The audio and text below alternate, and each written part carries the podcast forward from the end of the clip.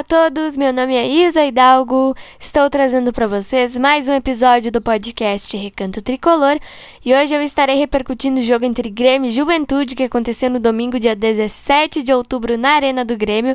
Nós vencemos o time do Juventude por 3 a 2. Eu vou estar falando muito sobre esse jogo aqui com vocês no nosso episódio além de estar falando sobre a estreia do novo técnico do tricolor Wagner Mancini e do novo vice de futebol Denis Abraão. Além desses assuntos, eu vou estar projetando o próximo jogo do Grêmio no Campeonato Brasileiro, que vai acontecer na segunda-feira, dia 25 de outubro, contra o time do Atlético Goianiense.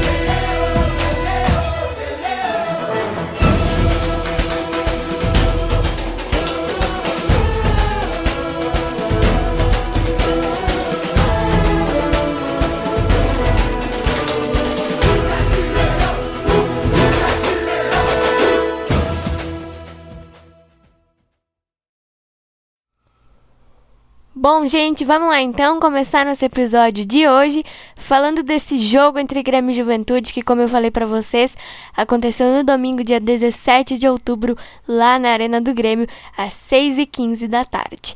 Gente, uma coisa super legal que eu queria destacar aqui para vocês é que nesse jogo a gente teve o maior público aqui do Rio Grande do Sul desde a volta da torcida aos estádios. Mais de 15 mil pessoas presenciaram essa vitória do Imortal Tricolor sobre o Juventude por 3 a 2. Os gols do Grêmio foram marcados pelo Douglas Costa, pelo Diego Souza e pelo Matias Vidiaçante, que fez o seu primeiro gol com a camisa do Grêmio. E os gols do Juventude foram marcados no segundo tempo em falhas de marcação, digamos assim, do time do Grêmio. Mas o que importa é a vitória. Nós estamos com 26 pontos na tabela de classificação do Campeonato Brasileiro. E se a gente vencer o Atlético Goianiense no nosso próximo compromisso, que vai acontecer na segunda-feira, dia 25, o Grêmio vai sair do Z4. Então nós temos mais uma oportunidade de sair da zona de rebaixamento. Se Deus quiser, ela vai se concretizar. Na sexta-feira, o Grêmio apresentou os, os novos integrantes da, da comissão técnica. O novo vice de futebol, o Denis Abraão, que já havia dirigido o Grêmio nos anos 90, e o novo treinador, Wagner Mancini, que estava no América Mineiro. Ele fez um trabalho muito bom recentemente no América. Ele estava a oito ou nove partidas sem perder. Ele tirou o América da zona de rebaixamento, colocou o América lá na décima primeira, décima segunda posição do campeonato. Estamos com ele agora no comando técnico do nosso tricolor. Nós começamos aí com o Wagner Mancini com o pé direito, né? Nós vencemos o Juventude, estamos com 26 pontos com uma oportunidade de, de sair do Z4 na próxima rodada. Então começamos aí com o pé direito com essa estreia do Mancini que foi muito boa, né? Nós tivemos a presença das organizadas do Grêmio na Arena. Eu queria dar de novo aqui os parabéns para a torcida que não parou de cantar um minuto. Eu que estava em casa assistindo o jogo também, não parei de cantar um minuto, não parei de de empurrar o time, de incentivar, porque como eu falei para vocês nos nossos episódios anteriores, né? O fundamental no futebol é o torcedor. O torcedor é o que apoia, é o que incentiva, o que tá ali para empurrar o time. E essa nossa força, esse esforço dos jogadores que a gente viu em campo deram resultado e o Grêmio venceu o time do Juventude por 3 a 2. O time jogou bem no primeiro tempo, no segundo tempo caiu um pouquinho de produção, tanto que tomou dois gols. A gente tinha uma vantagem de 3 a 0 até esses dois gols do, do time do Juventude. Mas graças a Deus essa vitória veio, era muito importante para a gente conquistar essa vitória é contra um dos nossos adversários diretos.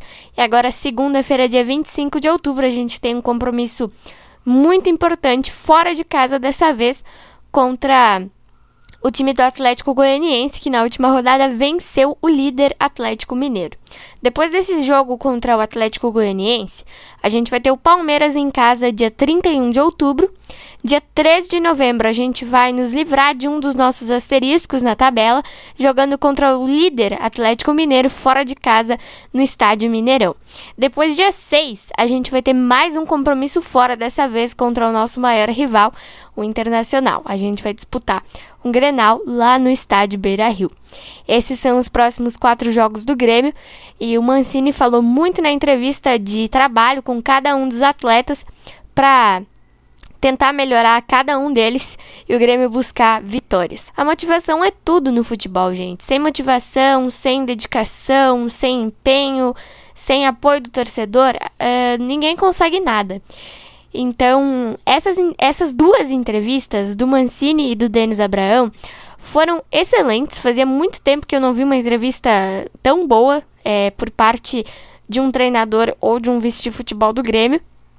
É, depois que o, que o Felipão chegou, as entrevistas não foram lá aquelas coisas, né? Então foi uma diferença gigantesca. O Denis Abraão tá super, super disposto a tirar o Grêmio dessa situação, o Mancini também. Então isso é uma coisa muito boa pra gente, traz um pouco mais de alívio, um pouco mais de esperança que o Grêmio vai sair dessa situação. E o Denis Abraão deixou muito claro na entrevista de apresentação dele que não tem dúvidas de que o Grêmio vai sair da zona de rebaixamento. Então essa é mais uma esperança pra gente.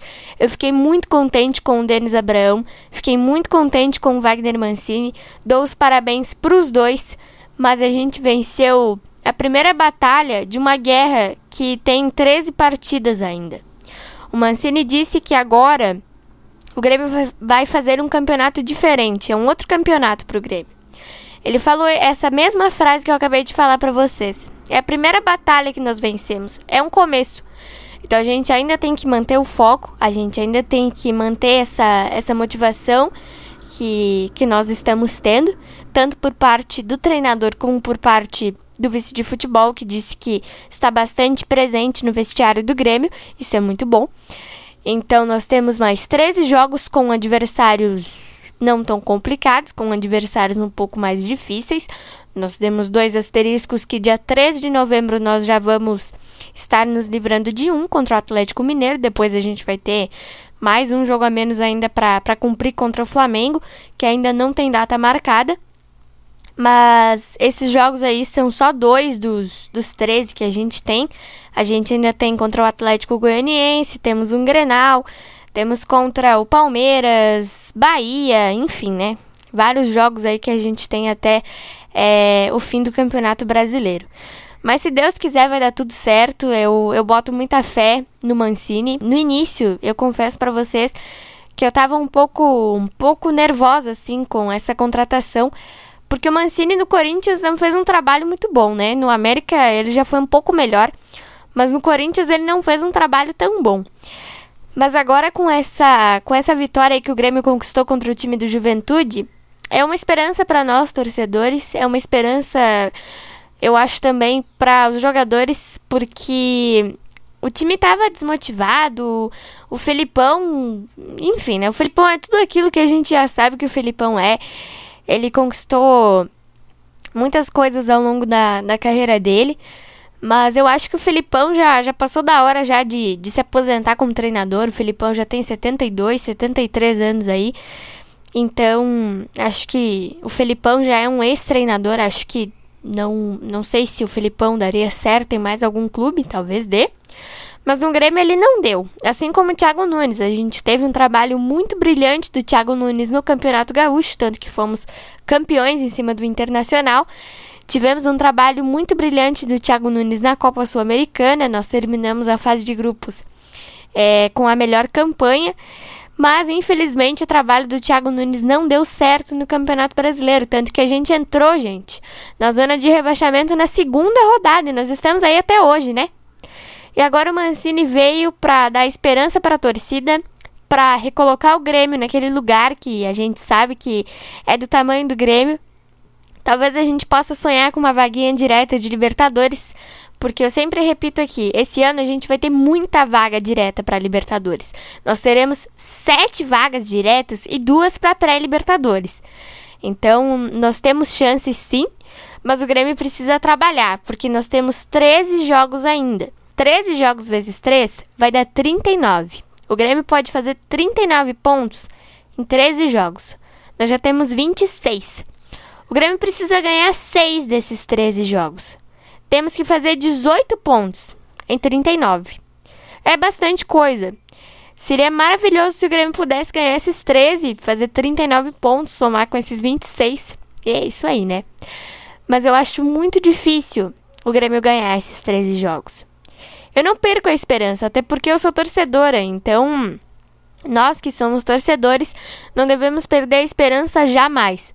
Mas é muito difícil, porque nós temos um jogo, dois jogos na verdade, contra o Atlético Mineiro, um jogo contra o Flamengo, um jogo contra o Palmeiras, um Grenal fora de casa. Então, são jogos difíceis que nós podemos ganhar. Podemos, porque o futebol não é probabilidade. A probabilidade do Grêmio ganhar do Atlético Mineiro é pequena, mas o Atlético Goianiense, gente, ganhou do Atlético Mineiro. Então não é, não é impossível. Mas nós temos que trabalhar. Trabalhar, motivar o elenco, passar confiança para nós que somos torcedores que estamos aqui fora, apoiando o Grêmio até até morrer, né? E essa motivação vai continuar existindo com certeza, porque com o Denis Abraão e com o Mancini, gente, vai dar certo, eu tenho certeza que vai dar certo. Antes do jogo, Mancini falou muito de sintonia, que essa sintonia entre os jogadores, o próprio Mancini e a diretoria iria dar certo, que eles iam trabalhar juntos para que desse certo. E nós já começamos com o pé direito, estreando super bem, vencendo o time do Juventude com sufoco. O Juventude poderia até ter empatado essa partida, mas não deu tempo, né? Vencemos por 3 a 2 na nossa casa, com mais de 15 mil torcedores é, presenciando esse jogo na arena.